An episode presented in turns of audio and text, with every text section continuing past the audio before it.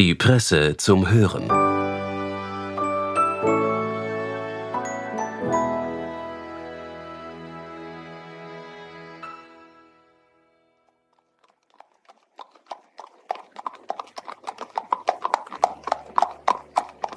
Man war die Gemächlichkeit des Vorüberziehens der Landschaft von der Kutsche gewohnt. Wo die Straßen gut genug waren, ging es bis zu Beginn des 19. Jahrhunderts mit der Postkutsche durch die Lande. Ohne viel Lärm, den natürlichen Gegebenheiten ausgesetzt. Bis die erste Eisenbahn kam und mit ihr voll Staunen und voll Unbehagen ein neues Zeitalter der Fortbewegung begann. Am 27. September 1825 in England eine Bahnlinie Tuff, Tuff, Tuff, Tuff, also mit Dampf mhm. von Stockton nach Darlington. Und das war die offizielle Eröffnung des neuen Verkehrszeitalters für die gesamte Welt.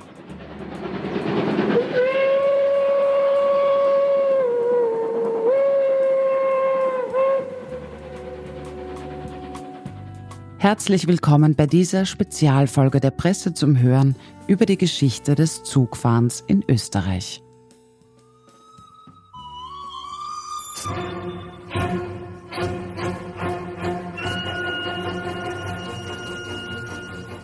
Gleich bei mir im Studio begrüße ich dazu unseren Pressehistoriker Günther Haller, der uns ausführlich über diesen wichtigen Zeitabschnitt und den Pionierleistungen der damaligen Ingenieure berichten wird. Danach liest mein Kollege Michael Köttritsch einen Text von Autor Jaroslav Rudisch aus dem Spektrum über das Zugfahren entlang der ehemaligen Franz-Josefs-Bahn zwischen Österreich und Tschechien und von stolzen ehemaligen Eisenbahnern, die sich einig sind, dass Wien das Eisenbahnherz von Mitteleuropa war, ist und auch bleiben wird.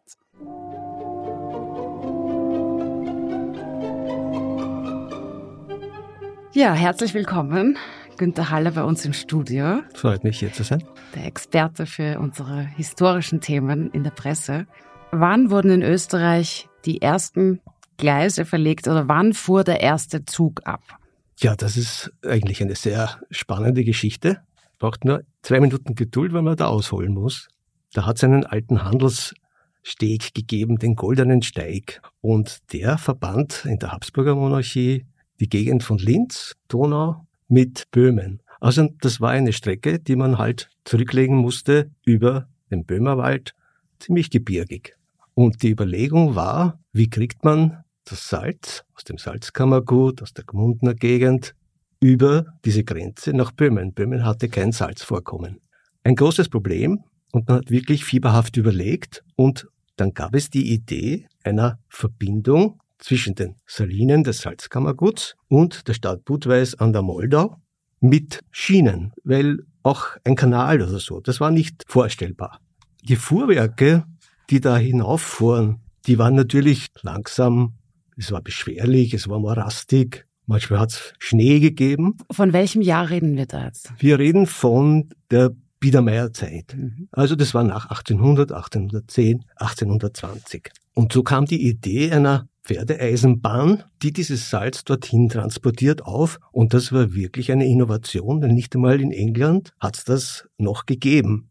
Und eine gebirgige Strecke zu überwinden, das war eben die Herausforderung. Daher die Idee, jetzt eine Kutsche zu nehmen, das ist der Waggon, gezogen von Pferden auf Schienen. Und so hat man das im Prater den Leuten demonstriert. Man hat Schienen aufgelegt. Die Wiener sind gekommen, haben sich das angeschaut. So war es eine Art Lilliputbahn damals. Ja. Und haben gesagt, das ist eine reine Spinnerei. Ja. Aber dann haben sie doch gesehen, dass ein Pferd imstande war, nur eine Schiene da war, neun Tonnen Ladung zu ziehen. Und das war schon unglaublich. Und so ist es wirklich zu dieser Eisenbahnverbindung gekommen. Und der Kaiser Franz I., das ist eröffnet worden am 1. August 1832, war 128 Kilometer von Linz nach Budweis. Und das Interessante daran war, dass mit dem Salz war plötzlich gar nicht mehr so wichtig, weil die Leute einen Personenverkehr dorthin wollten, weil das ein spannendes Erlebnis war, da zu fahren. 14 Stunden, ganzen Tag. Und so setzte man sich in die Waggons hinein, wurde gezogen, machte eine Mittagspause, also in der Mitte, das ist, war die Ortschaft Kerschbaum. Da war dann das erste Bahnhofsrestaurant, das Österreich je gesehen hat. Dann hat man eine Stunde Pause gemacht, man hat gegessen. Wenn jemand ein Bedürfnis gehabt hat, ist der Kutscher stehen geblieben, geht auch. Und dann ist man an seinem Bestimmungsort angekommen. Und so ist das entstanden.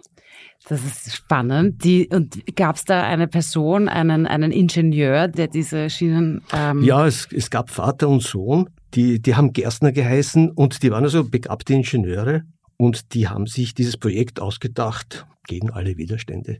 Es war das österreichische Eisenbahnwesen, war immer die Idee von solchen Visionären, wenigen, die sich durchsetzen mussten. Sonst wäre es nicht gegangen. Gab es das zu der damaligen Zeit schon in anderen europäischen Ländern? England war natürlich in jeder Hinsicht, was das Eisenbahnwesen äh, betrifft, voraus. Der Unterschied war eben, dass wir diese Gebirge gehabt haben. Das haben die gar nicht gehabt. Und die sind im Flachland gefahren und das war irgendwie doch einfacher. Und England war ja das Land, wo die Lokomotive erfunden wurde. Das war der Herr Stevenson, großartiger Erfinder, George Stevenson, hat um 1814 die erste dampfbetriebene Lokomotive erfunden. Der hat also keine Pferde gebraucht. Und das, die Pferde waren auch der Grund, warum man umgesattelt ist. Umgesattelt in dem Fall.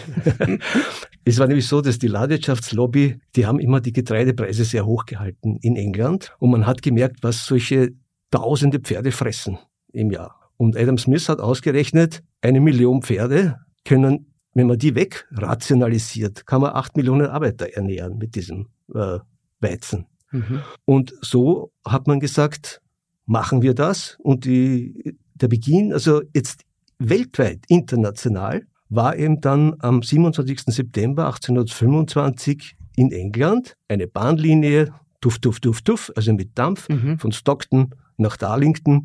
Und das war die offizielle Eröffnung des neuen Verkehrszeitalters für die gesamte Welt. Mhm. Also es ist ungefähr 200 Jahre alt. Ne?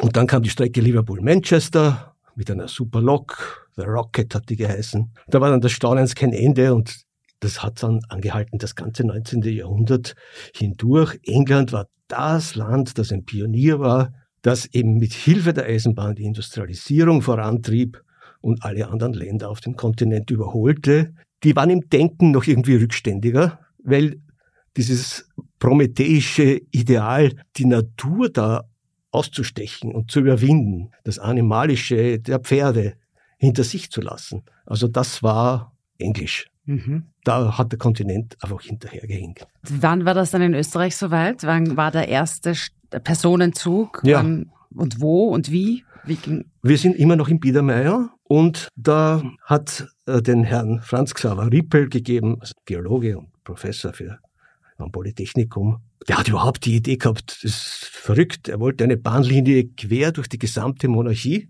von Galizien bis Triest. Ja? Mhm. Und so utopisch war das nicht. Also im Unterschied zu Deutschland, wo es 35 Einzelstaaten gegeben hat, mit allen, mit administrativen Einzelsystemen und Verkehrssystemen, da wäre das gar nicht möglich gewesen. Aber in der Habsburger Monarchie war ja doch ein einheitlicher Raum, mhm. wäre es theoretisch möglich gewesen. Es war natürlich utopisch, ja. Man hat begonnen klein, nämlich von Floridsdorf nach Deutsch-Wagram. Also das ist doch äh, bescheidener, aber es hat funktioniert und hier ist wirklich das erste Mal eine Stevenson-Lokomotive in Betrieb genommen worden. Wie hat man die gekriegt? Man hat in England sich gemeldet. Die haben eine Lokomotive zerlegt, auf Schiffe geladen, nach Dresd geführt. Von Dresd wurde es dann mit irgendwelchen Transportmitteln über den Semmering geführt äh, nach Wien. Mhm. Das heißt, der Semmering hat damals seine ersten Lokomotiven gesehen, lange, gesehen, ja, lange das, bevor es eine Semmeringbahn ja, gegeben war hat. war noch ein Weg dorthin ja. bis zur Semmeringbahn. Ja, und dann das, der Kaiser hat, äh, das war eher ein rückschrittlicher Kaiser, dass das jetzt, diese Kaiser Ferdinand Nordbahn, dass die gerade unter ihm jetzt zum Leben erweckt worden ist, ein Zufall. Und er hat doch gesagt, das wird sich eh nicht halten, das ist so eine typisch österreichische Mentalität. Sollen es halt bauen, die Ingenieure, mhm. aber es hat eh keine Zukunft. Und das war aber 1837 fertig und ich habe hier aus der Wiener Zeitung einen Bericht, als die erste Zug halt angekommen ist. Man schreibt da das Gebrause und Gerassel der arbeitenden Maschine und endlich flog der imposante Zug mit Sturm, Wind, Eile daher. Die Lokomotive, die trug selbstverständlich den Namen Austria und äh, das war eine würdige Geburtsstunde des österreichischen Eisenbahnwesens. Die anderen Zeitungen haben das völlig verschlafen. Also wir haben einfach nicht gewusst, hat es wirklich Zukunft oder nicht. Man wollte sich da auch nicht blamieren. Mhm. Und da das Ganze finanziert wurde vom Bankhaus Rothschild, hätte man, wenn man das kritisiert hätte, sich mit dem mächtigen Bankier Rothschild angelegt, das hat sich keine Zeitung damals getraut. Also mhm. war man zurückhaltend. Mhm. Und das war der erste Personenzug.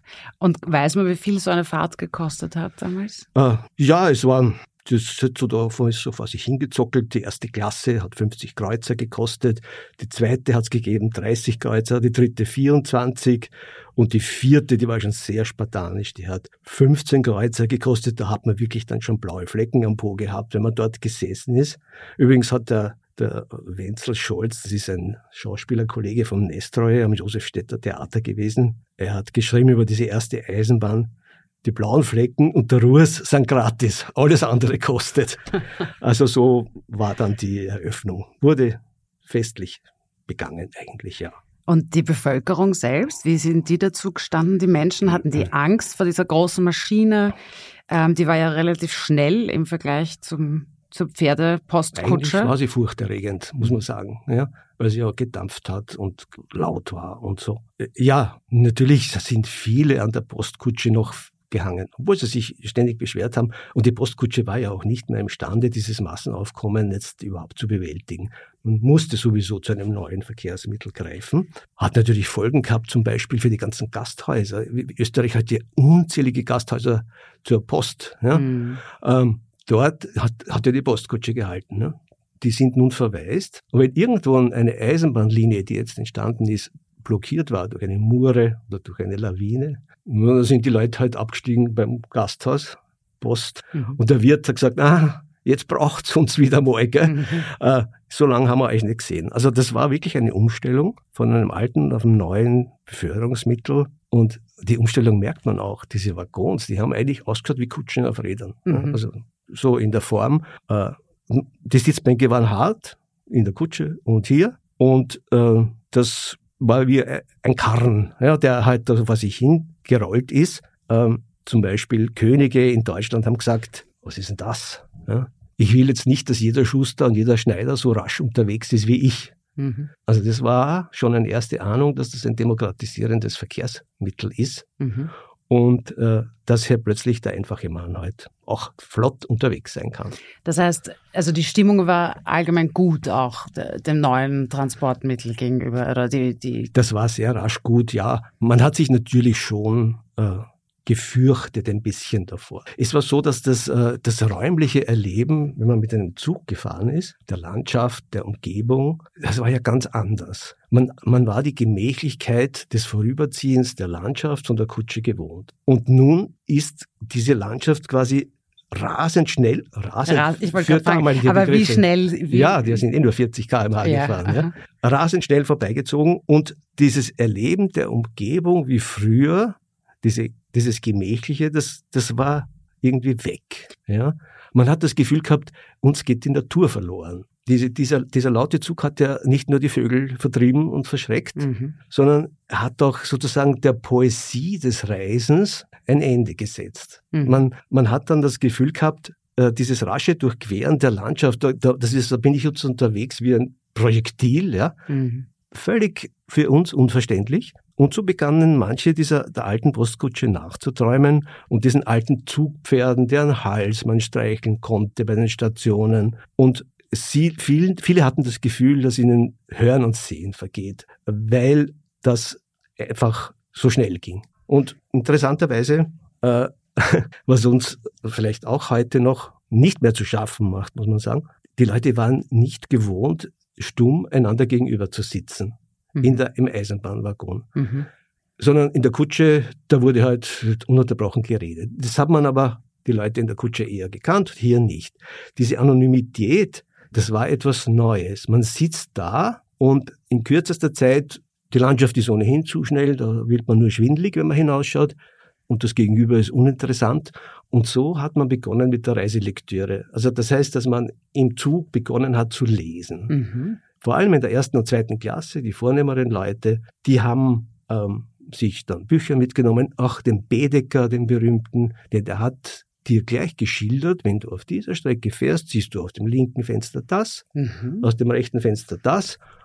Setz dich bitte auf der Strecke zwischen Nürnberg und Fürth, setz dich auf die rechte Seite, das ist interessanter, das wurde alles schon gemacht. Während in der dritten und vierten Klasse, wo die zusammengepfercht gesessen sind, die Proletarier, ja, da wurde natürlich gequatscht wie nur wild, ja. ja. Und so hat sich dann das ausdifferenziert. Mhm. Wie lange hat das dann gedauert, bis sich so ein Liniennetz entwickelt hat?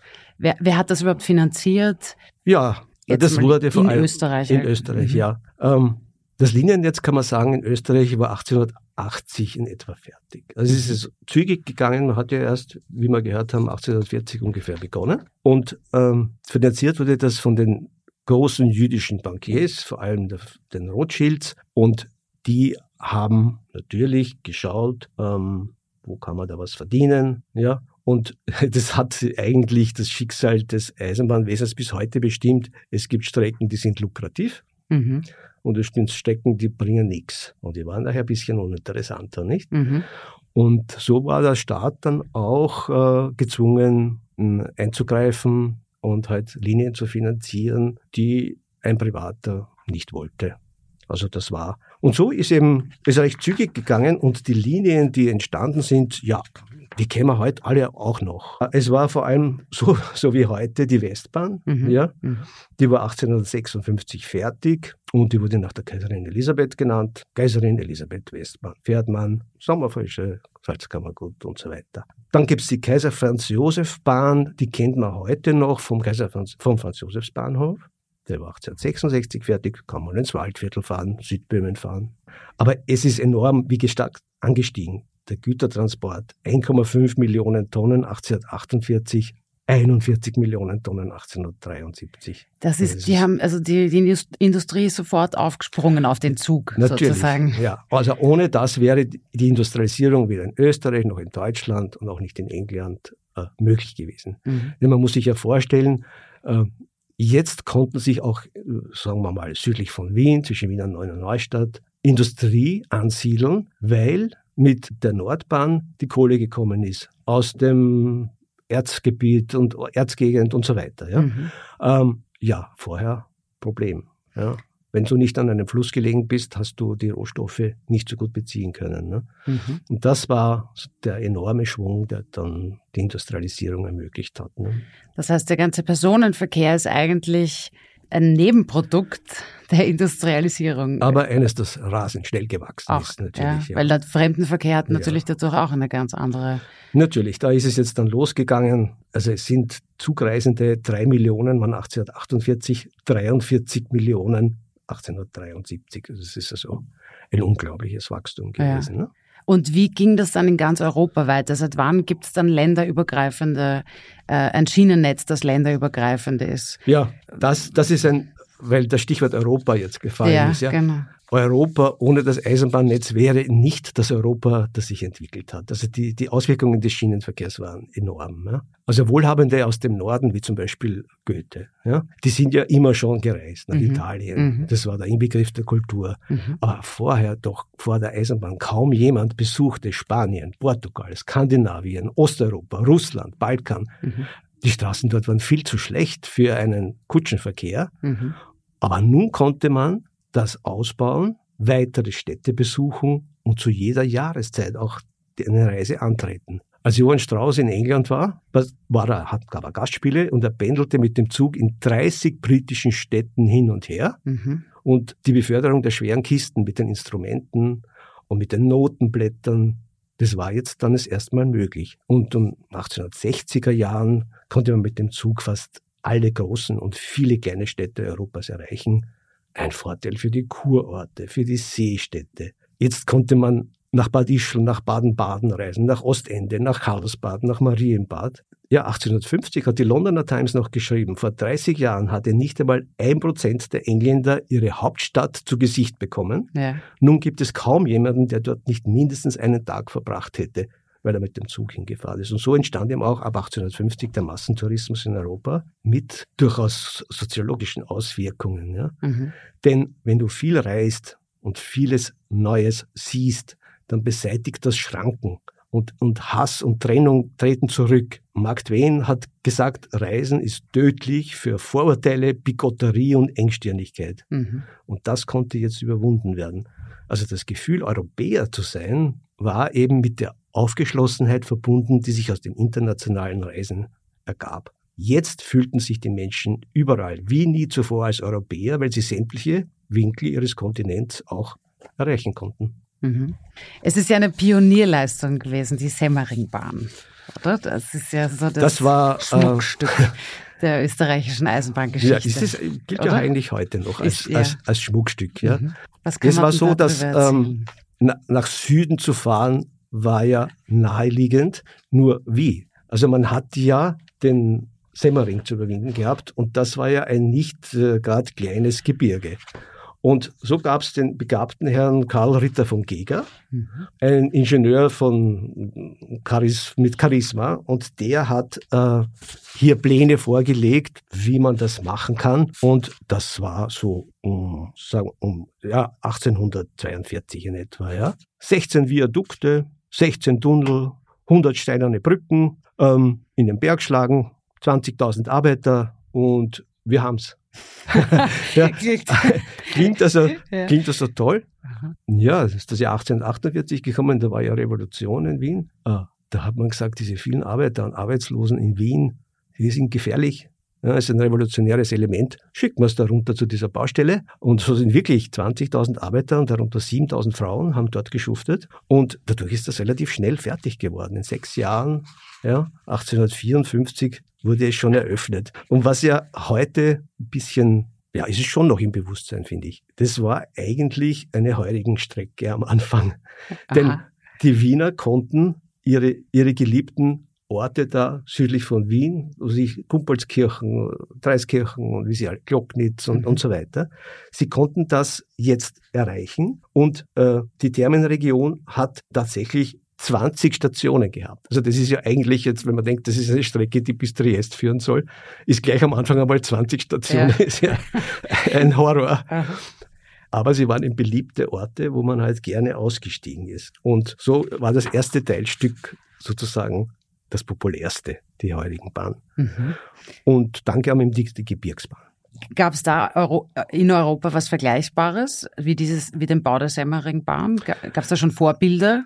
Nein. Nein. Also das war wirklich, äh, da sind wir Pioniere gewesen, äh, dass wir uns das zugetraut haben. Mhm. Es ist nämlich so, als der Geger begonnen hat, diese Bahn zu planen, hat er nicht einmal noch Lokomotiven gehabt, die diese Power gehabt haben, diese Strecke zu bewältigen. Er hat gehofft, das wird schon kommen. Okay. Als er begonnen hat, mit der Strecke zu bauen. Also das war schon sehr mutig. Ne? Mhm. Und dann sind ja auch, wir sagen heute Rax und Schneeberg, das sind unsere, unsere Hausberge mhm. in Wien. Ne? Natürlich sind sie es erst seither, seit das äh, gemacht wurde. Vorher waren sie kaum erreichbar. Mhm. Und wenn man sich das Ticket leisten konnte. Das war also schon so, dass also, das teuer war, aber es war aufregend. Es war, äh, es war nicht die Destination, das Haupterlebnis, sondern die Fahrt dorthin. Nee. Weil es aufregend war, durch Tunnel zu fahren, schroffe Felswände zu haben, steile Abgründe, spektakuläre Blicke in alle Richtungen. Mhm. Also das war dann ein Reiseerlebnis, nicht? Das glaube ich. Die Südbahn ging aber bis Triest. Ja, also. ja, natürlich. Und das war dann die Möglichkeit, ans Meer zu kommen. Mhm. Ja, für die, für die Wiener. Äh, wir kennen ja den Ausdruck Südbahn-Hotel. Ne? Mhm. Wir verbinden das mit dem Semmering-Hotel. Mhm. Aber damals hat es viele Südbahn-Hotels gegeben, mhm. bis runter. Mhm. Und das war halt ein populärer Name, so wie man heute sagt, das Hilton. Ja, ja. also etwas äh, Großartiges. Und so, so rückten eben Abatia damals, also heute heißt das Obatia, und Triest äh, rückten uns näher. Und das Schloss Miramare war, wenn man vom Wiener Belvedere, wo der Südbahnhof war, weggefahren ist, das war ein Zugticket entfernt. Mhm. Also das ist, äh, das ist eigentlich eine unglaubliche Erfahrung, die man hier gemacht hat. Nicht? Wie lange hat das gedauert, die Reise von Wien nach Triest? Ja, man ist schon einen ganzen Tag gefahren. Wenn man nicht äh, ausgestiegen ist. Wenn man nicht eine Zwischenrast eingelagt hat und beim heurigen irgendwie ja. doch äh, eine Pause gemacht hat. Ne? Mhm. Also das war das große Erlebnis der begüterten Leute der Jahrhundertwende in den Zug steigen und im Meer wieder aussteigen. Apropos Wien, Wien ist ja wirklich so Zentraleuropa ne, ist, kann man dann sagen, dass es auch wirklich so eine Schnittstelle wurde für in alle Himmelsrichtungen. Ja, Wien hat äh, gehabt, äh, in, der, in der Gründerzeit nennt man diese Zeit, also so von 1860 bis 1890, hat Wien gigantische Bahnhöfe gebaut. Mhm. Die waren also faszinierend, die waren äh, nicht Zweckbauten, wie man es heute sich unter einem Bahnhof vorstellt, das waren wie Kathedralen oder ja. Paläste, mhm. ja, von atemberaubenden Dimensionen. Man kennt die Bilder vom früheren Nordbahnhof. Ja, ne, das war wie eine Burg, mhm. nicht? Ja. Mhm. Und diese Großbahnhöfe, die haben dann das Stadtbild äh, geprägt, aber die waren eben nicht nur Ankunfts- und Abreiseorte, sondern eben auch Orte der Begegnung, städtebauliche Wahrzeichen. Und sie wiesen in alle Richtungen, weil du gesagt hast, ähm, diese zentrale, in der viel zusammenkommt. Ja, natürlich. Sechs Bahnhöfe, einer nach Osten gewiesen, einer nach Süden, einer nach Westen und drei nach Norden. Und jeder Bahnhof symbolisierte somit ein Segment der Ferne. Und bei jedem dachte man sich ein bestimmtes Hinterland dazu. Mhm. Das heißt, die Südbahn stand für den Traum vom Süden, habe ich gerade geschildert. Die Westbahn verband Wien mit der Sommerfrische im Salzkammergut. Aus dem Norden kamen die Kohle und hunderttausende Zuwanderer aus diesem Gebiet, Böhmen, mhm. Mähren und so weiter. Mhm. Ja, und mit dem Orient Express, dem König der Züge, da gelangte man komfortabel überhaupt bis an die Ränder. Der Europas. ging auch durch Wien, ne? Der ging ja auch durch Wien. Mhm. Also ein wunderbares Netzwerk. Und ja, diese Bahnhöfe wenn ich das noch hinzufügen darf, die sind ja anders als in London, Paris oder Budapest, wo man sie noch besser studieren kann aus der Zeit, mhm. sind in ihrer alten Wuchtigkeit ja aus dem Stadtbild verschwunden. Ja. Die meisten hätte man durchaus erhalten können, weil die Kriegsschäden durch den Zweiten Weltkrieg zum Beispiel, die waren gar nicht so schuld. Da war keine große Bombardierung der Bahnhöfe. Ja. Doch die schienen dann irgendwann nicht mehr in die Zeit zu passen. Und so wurde zum Beispiel in den 1960er Jahren wurden die monströsen Reste des Nordbahnhofs endgültig in die Luft gesprengt. Da wird heute überlegt, ein Kulturzentrum ja. und solche Sachen zu machen. Ja. Und der letzte, der dann Platz machen musste, war ja der Südbahnhof, der dann den Zentralbahnhof Platz machte. Ja. Der war aber damals, also der alte Südbahnhof war auch nicht mehr der ganz alte. Ne? Also der war, war ja auch, nicht schon, mehr der ganz alte. Mhm. Mhm. Aber jetzt sind wir gesprungen in die 60er Jahre schon. Da würde mich davor noch interessieren, was hat eigentlich der Erste Weltkrieg dann? Was passiert, ist dann passiert? Wie, wie hat das auf, die, auf den Zugverkehr, auf den Fremdenverkehr, was, wie ging es da mhm. danach weiter? Ich denke mal, dass auch wahrscheinlich die Bahn auch für den Krieg ein Motor war, unter Anführungszeichen. Ne? Ja, natürlich hat man den Bahn auch immer, den Bahnlinien auch immer für militärische Zwecke ja. verwendet. Nur hat Österreich da eher viel versäumt. Also die, die Truppentransporte mit der Bahn, da hat man äh, eher im, vor dem Ersten Weltkrieg vor allem zu wenig ausgebaut. Aber der Krieg selbst, der spielte jetzt zum Beispiel für die Südbahn also gar nicht so eine verheerende Rolle. Ja. Die verheerende Rolle spielte der Friedensvertrag nach dem Krieg. Aha. Nicht? Denn mit diesem, mit, da gingen mit einem Schlag 70 Prozent des Schienennetzes verloren. Österreich wurde ja ein Kleinstaat ja. seit Chamay 1919. Und damit ging ein mitteleuropäischer Wirtschaftsraum verloren, der von Böhmen und Galizien bis zur Adria gereicht hat und in dem dieses Netzwerk funktioniert hatte. Die Grenzen von vier Staaten, Österreich, Italien, Ungarn und Jugoslawien, durchtrennten jetzt das Schienennetz. Das war natürlich das Ende der alten Südbahn bis Triest. Ja.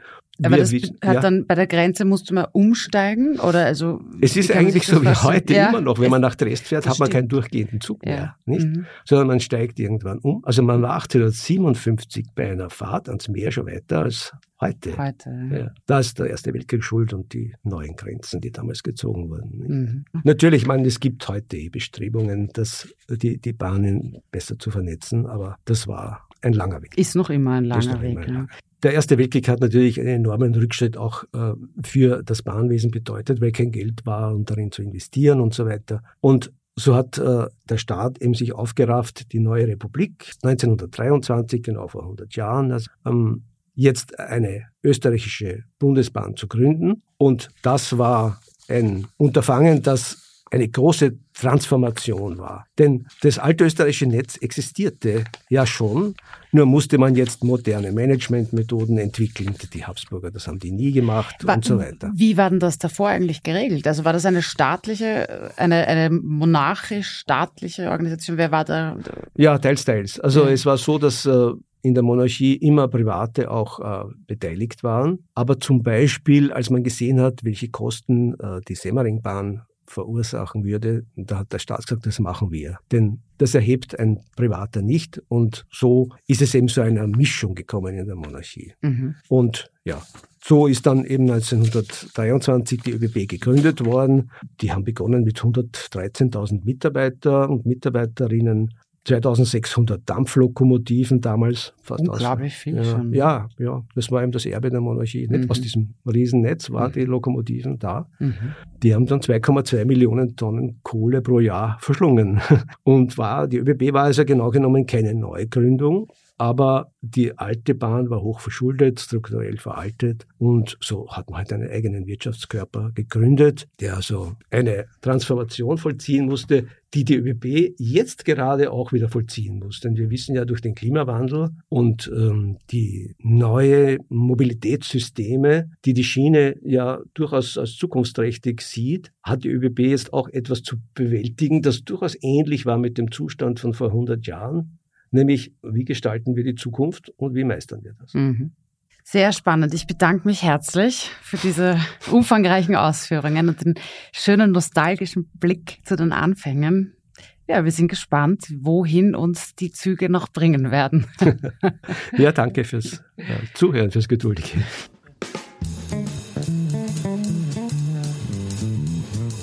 Und nun hören Sie den Text von Jaroslav Rudisch, in dem es heißt, die Züge und die Geschichte kann man nicht richtig aufhalten. Sie rollen gnadenlos weiter.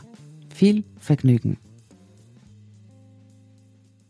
Für alle Eisenbahnmenschen ist der Fahrplanwechsel Mitte Dezember ein Ereignis. Diesmal war es für viele aber ganz besonders. Nach vielen Jahren, wenn nicht gar nach Jahrzehnten, fährt zwischen Wien und Prag wieder ein direkter Zug auf der alten historischen Strecke über Czeske Welenice und Gmünd. Silva Nordica, wie er getauft wurde, schlängelt sich durch Südböhmen und das Waldviertel. Auf der sogenannten Franz-Josefs-Bahn, wie man in Österreich immer noch sagt, der Strecke zwischen dem Wiener Franz-Josefs-Bahnhof und dem Prager Hauptbahnhof, der bis 1918 Prag Kaiser Franz Josefs Bahnhof hieß. Das böhmische Paradies ist die Gegend, aus der ich komme. Lomnice nad Popelku, die kleine Stadt, in der ich neben Berlin immer noch wohne. In das Wirtshaus zum Stadion gehe ich mit meinem Vater Bier trinken, der Wien immer noch als Hauptstadt bezeichnet, obwohl er nie da war. Wir stoßen mit ein paar Freunden an und dann eine kurze Frage in die Runde. Österreich? Was fällt euch dazu ein? Wien, sagt einer. Linz, Linzeraugen, diese Weihnachtsplätzchen, die alle Tschechen so lieben und niemand macht sich irgendwelche Gedanken, dass sie eigentlich aus Linz kommen, sagt ein anderer. Mein Großvater lebte vor dem Ersten Weltkrieg in Wien als Zimmermann. Hier hat er seine Frau kennengelernt, sie war dort Köchin. Er ist mit ihr zurück nach Böhmen, doch vorher musste er noch in den Krieg für den Kaiser, sagt ein anderer. Oder die Schlacht von Königgrätz 1866, unsere gemeinsame Niederlage, unser Waterloo. Hier im böhmischen Paradies liegen überall die Toten, die Preußen, die Österreicher. Oder Radio Ö3, man konnte es hier bei uns empfangen, das war ein Wunder, das hat mich vor der Wende vielleicht vor dem Selbstmord gerettet. Wieder ein anderer sagt, meine erste Westreise im Dezember 1989 ging nach Österreich, obwohl es eigentlich gar nicht der Westen war und ist. Wien liegt doch viel östlicher als Prag oder das böhmische Paradies. Oder die gleichen Skandale in der Politik, die gleiche Korruption. Unser André Babisch, der österreichische Babykanzler, wie hieß er nochmal? Ach egal, einfach die Skandale, die Vetternwirtschaft. Oder die tschechischen Familiennamen im Wiener Telefonbuch und an den Geschäften. Und die deutschen Familiennamen bei uns auf dem Friedhof. Oder Wiener Kaffee mit Schlagobers, den wir hier trinken und den niemand in Wien kennt. Und immer wieder kommt auch als Antwort die Eisenbahn. Kein Wunder, am Tisch sitzen auch zwei pensionierte Eisenbahner, ein Rangierer und ein Fahrdienstleiter.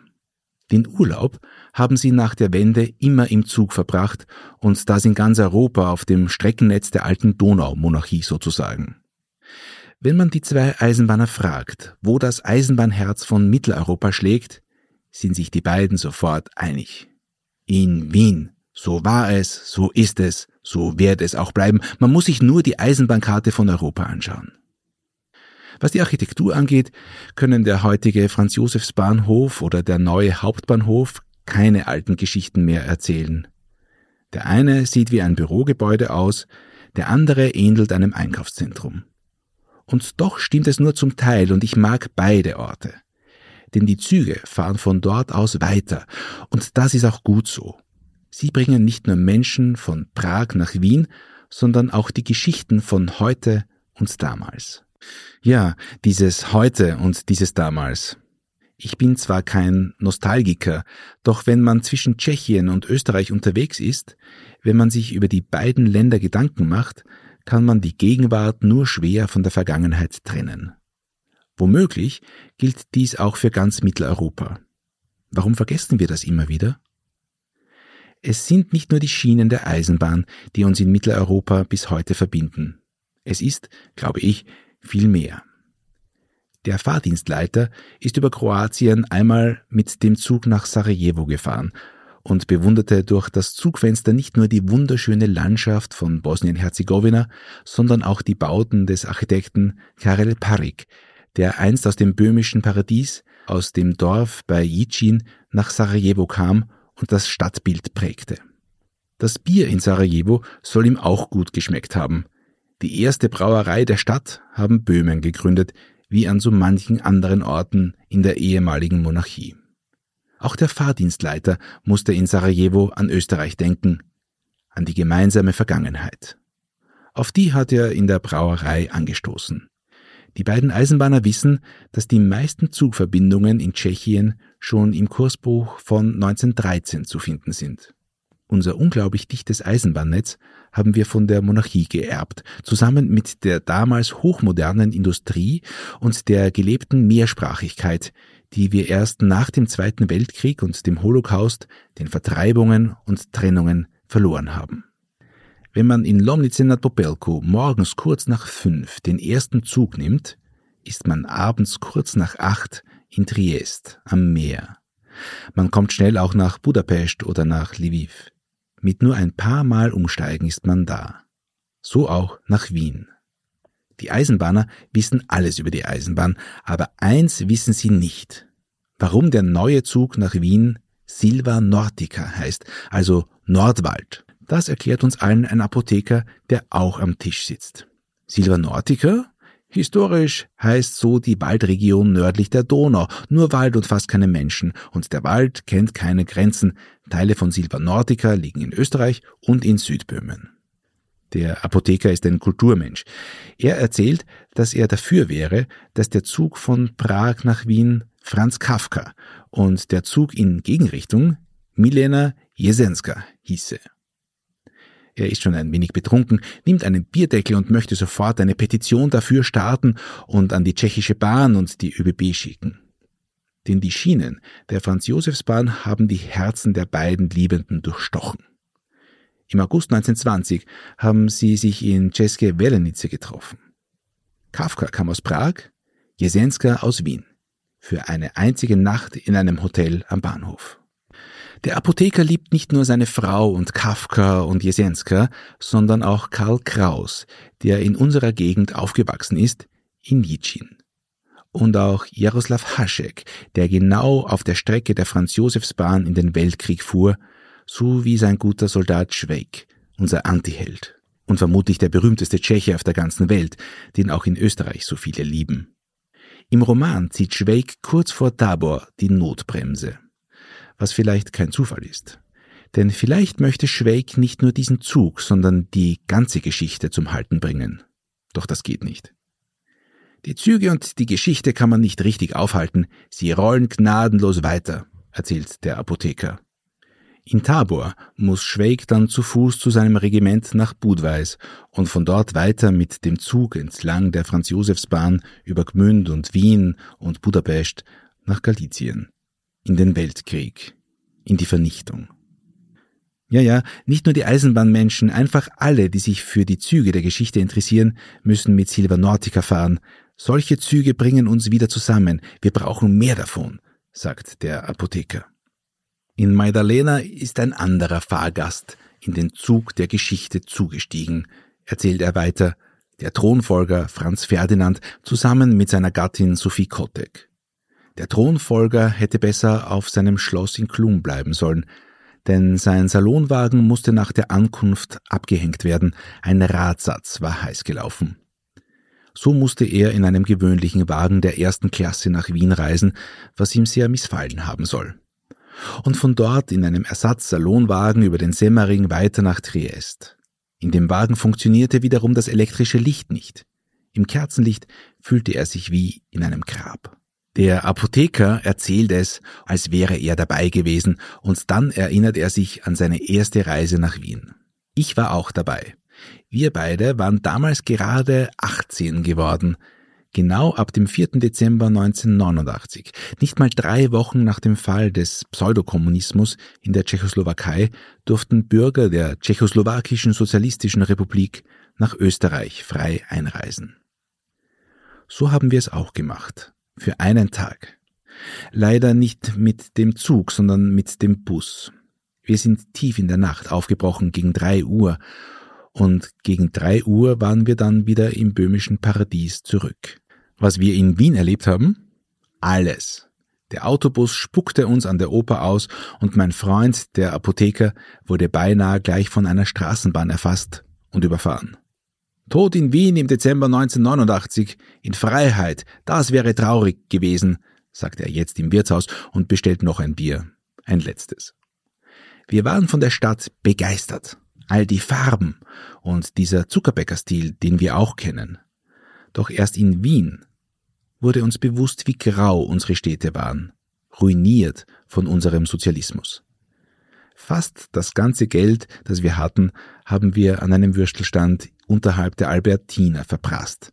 So hat es gerade noch gereicht für zwei Bier und eine Postkarte an die Eltern in Lomnice nad Popelku. Daraus ist eine Tradition entstanden. Immer wenn ich in Wien ankomme, gehe ich zum Würstelstand und schreibe eine Postkarte nach Hause. Post aus der Hauptstadt, wie mein Vater sagt.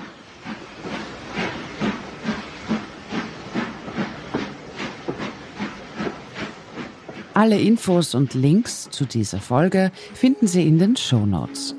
Am 8. Juni kommt die nächste Spezialfolge zum Thema Zukunft des Bahnfahrens in Österreich. Wir bedanken uns fürs Zuhören und wünschen angenehme Stunden. Bis bald bei der Presse zum Hören.